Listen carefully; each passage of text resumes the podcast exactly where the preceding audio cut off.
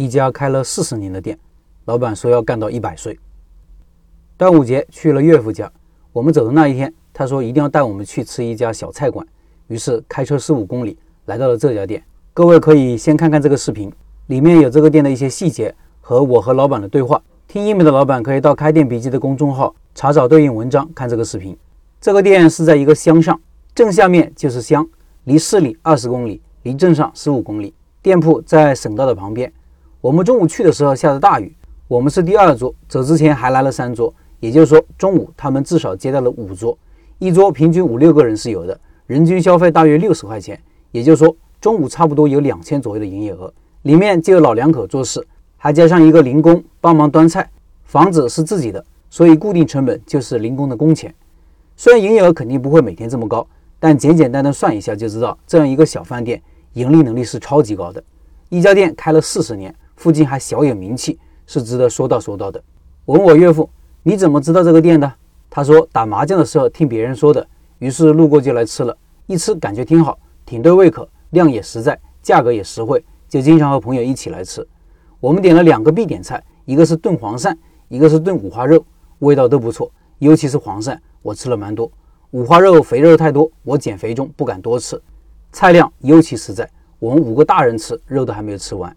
这个量。”这个价格，这个味道非常对口四十到六十岁的中年男人，他们大腹便便，吃饭要喝酒吹牛，儿女都基本长大，口袋里有点闲钱了，吃穿不愁，吃排在很靠前的位置，来的也基本是这样一些人，要不带家人来，要不带好哥们来，来了就不客气，经典菜都要点上一遍。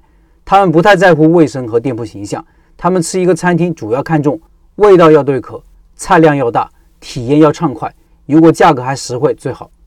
吃完后，我感慨良多。第一个想到的就是机会到处都有，就看有没有发现机会、抓住机会的人。你想一想，让你去这么一个乡上开个餐厅，你愿意吗？很多人都会说自己地方小、穷、没消费意识，希望逃离自己的小地方到大城市发展。殊不知，大城市早已红海一片。在这个人人憧憬大城市的年代，小地方的机会反而越来越多。就看你如何认识机会，如何认识周边的人和他们的需求，如何找到切入口。我当时就跟我媳妇说：“假如我们有一天不得不留在乡镇上生活，其实不必垂头丧气，也一定可以找到适合自己的机会。”第二个，做生意还是要实在，因为只有实在才能走得长久，这也是我认为的最好的生存策略。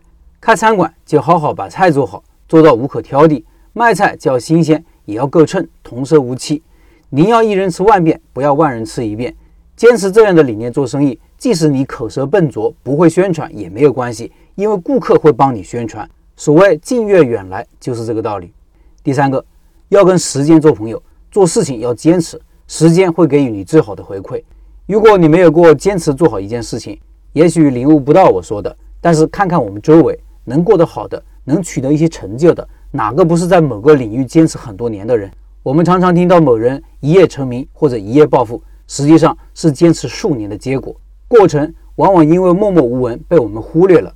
实际上啊，默默无闻的坚持才是做事的态度，才是生活的常态。